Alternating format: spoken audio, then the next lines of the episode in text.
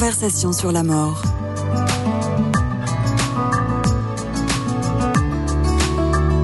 Une émission proposée par Christian de Cacré. Amis auditeurs des conversations sur la mort et donc sur la vie, bonjour. Notre invité aujourd'hui est un prêtre, prêtre du diocèse de Versailles, curé de paroisse et également en charge du grand rassemblement des jeunes d'Île-de-France. Je veux parler du Frate de Lourdes, évidemment. Il est également un auteur, je dirais un auteur qui n'a peur de rien, puisqu'après avoir écrit sur le diable et également sur les dons de l'esprit, voilà qu'il publie ses méditations sur la résurrection de nos corps dans un livre intitulé De ta chair, tu verras Dieu, paru chez MAM. Père Gauthier de Chaillet, bonjour. Bonjour Christian. Alors ma première question, c'est de vous demander pourquoi dans ce livre, avant d'évoquer la question de la résurrection de la chair, vous magnifiez le corps. Pourquoi, j'allais dire, ce détour, pour le nommer comme ça, mmh. par la valorisation du corps, de son rôle dans nos vies? Mais Je pense que c'est important que la religion, et que la religion chrétienne en particulier, euh, ose dire du bien du corps euh, surtout quand je dis religion chrétienne, c'est, nous sommes la religion de l'incarnation. Nous, nous hurlons que nous croyons en un Dieu qui est venu partager notre chair. Et souvent, le propos religieux un peu ordinaire est plutôt du côté de l'esprit et un peu dans le mépris du corps, euh, comme si le corps était le véhicule de nos péchés plus que de nos grâces.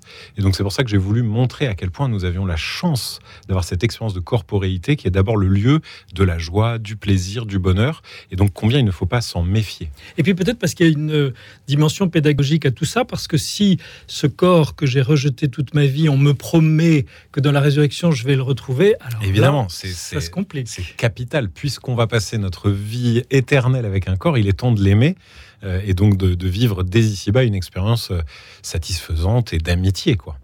Alors pour évoquer la, mort du corps, vous avez euh, une très belle référence, celle de Camus dans La Peste, où vous évoquez le, le dialogue entre le docteur Rieux et le père Panlou mm. au chevet d'un enfant qui se meurt. Mm. Pourquoi vous avez choisi ce texte? Qu'est-ce qui se passe dans ce dialogue entre ces deux hommes? J'ai toujours été marqué par euh, l'argument de l'athée. Je trouve que nous, prêtres, euh, on a parfois de la légèreté à affirmer des choses graves, comme si, euh, face à quelque expérience que ce soit, nous avions une certitude qui était totalement inamovible. Or, c'est l'expérience dans la peste, de ce dialogue entre le prêtre et le, médecin, devant la mort d'un enfant, devant la souffrance d'un enfant et devant sa mort.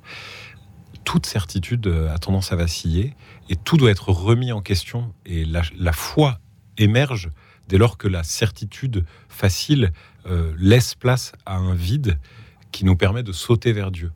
Alors il faut cette expérience-là pour euh, connaître la vraie foi, à vous entendre Je crois que euh, les yeux voient bien quand ils ont été lavés par les larmes.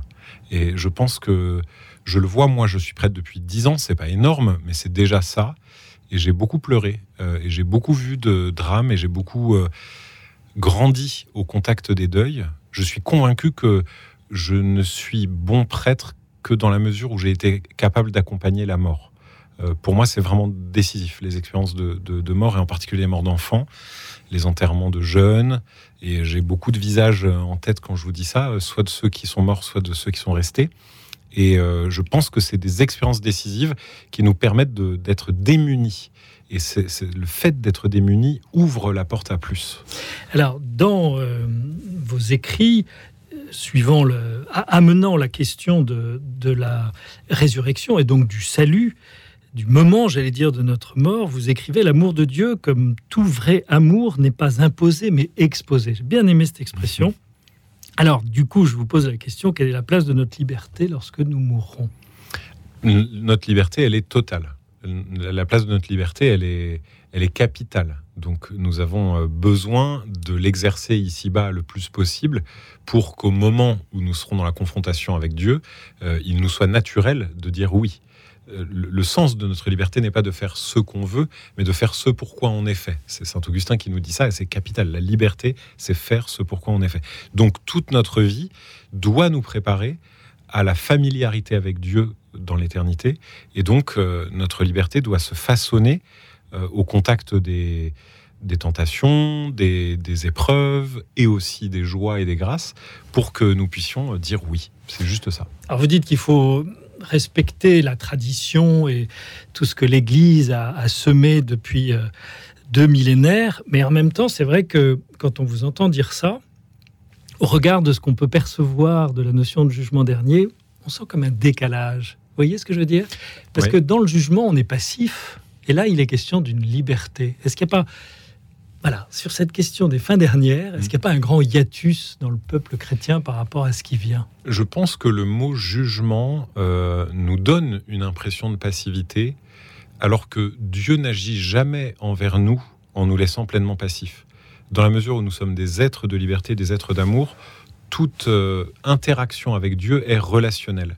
Et donc le jugement lui-même, il se fait avec la collaboration de notre propre regard. Ce n'est pas Dieu qui va regarder notre vie en nous disant voilà ce que tu as fait, c'est Dieu avec nous à ses côtés qui allons regarder ensemble notre vie. Moi je l'imagine comme ça. Dieu qui nous prend par l'épaule et qui dit regarde, voilà, c'est ça ta vie. Qu'est-ce que tu en dis? Et, c'est comme ça que je le vois. Et donc, pour moi, il n'y aura aucune surprise, notamment. Pour, moi, c'est capital parce que certaines personnes qui s'apprêtent à, à, la mort, notamment des gens qui sont en grande souffrance dans des maladies qui les conduisent bientôt à la mort, ont peur de, de se rendre compte de quelque chose et que tout d'un coup, euh, en révélant leur histoire, ils vont euh, être accusés de choses qu'ils n'avaient pas, dont ils n'avaient pas conscience, etc. Alors qu'en fait, il n'en sera rien. C'est notre liberté, notre amour ou nos désamours euh, qui seront l'objet de notre jugement. Et donc voilà. Mais cette, cette, notion de liberté rapportée aussi à notre quotidien, je trouve qu'elle est, et, et dans l'optique de notre salut, elle est aussi révolutionnaire d'une certaine manière. C'est-à-dire qu'elle donne le poids à chacune de nos décisions, y compris les plus quotidiennes, à chacun de nos mouvements. Là, je, je deviens soudainement ignatien. Ouais, ouais, Mais c'est vrai, ces mouvements intérieurs vers plus d'ouverture, de communion, ou au contraire, une forme de refermement, d'égoïsme et d'orgueil. Ouais. Là, là, on a une vision de la mort qui vient sacrément résonner dans un quotidien le plus... Absolument, je suis absolument d'accord. Et cette, cette euh, importance de la liberté ne doit pas nous apparaître une fois de plus comme une espèce d'effroi. Hein. Euh, il ne faut pas que ce soit un, effroi, mais au contraire une motivation et, la, prise de conscience de l'ampleur de, de, nos actes.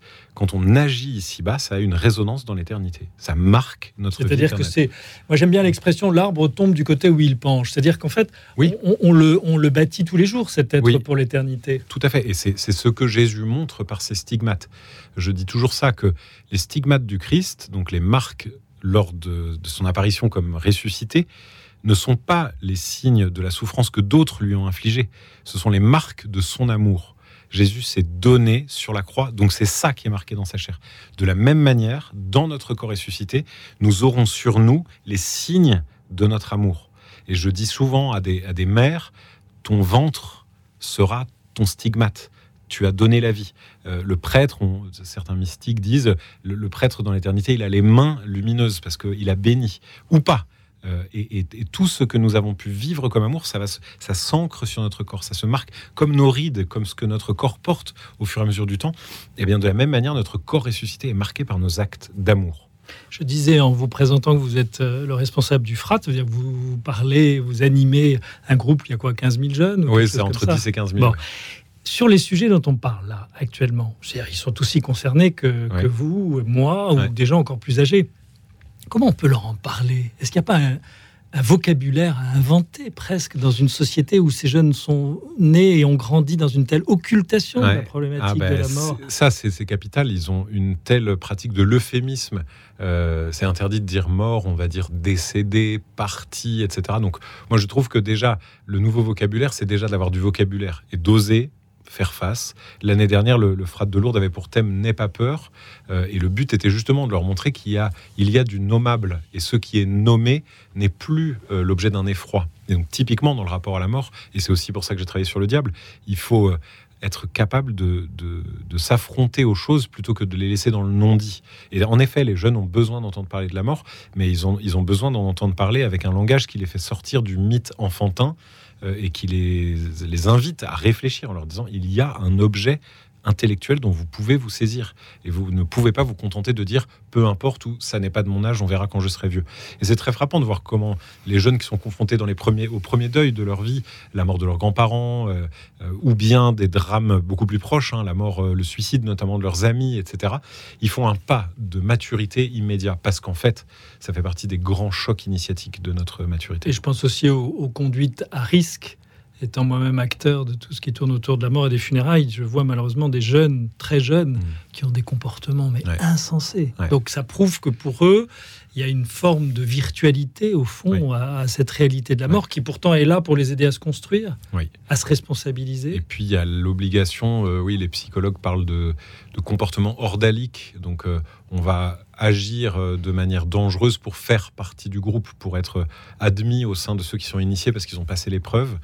Et vous avez raison, la virtualité de la mort, euh, pour certains, ils se sentent euh, totalement tout puissants. On le voit avec ces jeunes qui escaladent des immeubles ou je sais pas quoi, et qui se rendent pas compte qu'il suffit d'un geste. Et en même temps, je peux pas m'empêcher de me dire, prendre des risques, c'est le signe de la jeunesse et de la folie belle qui permet de construire des choses.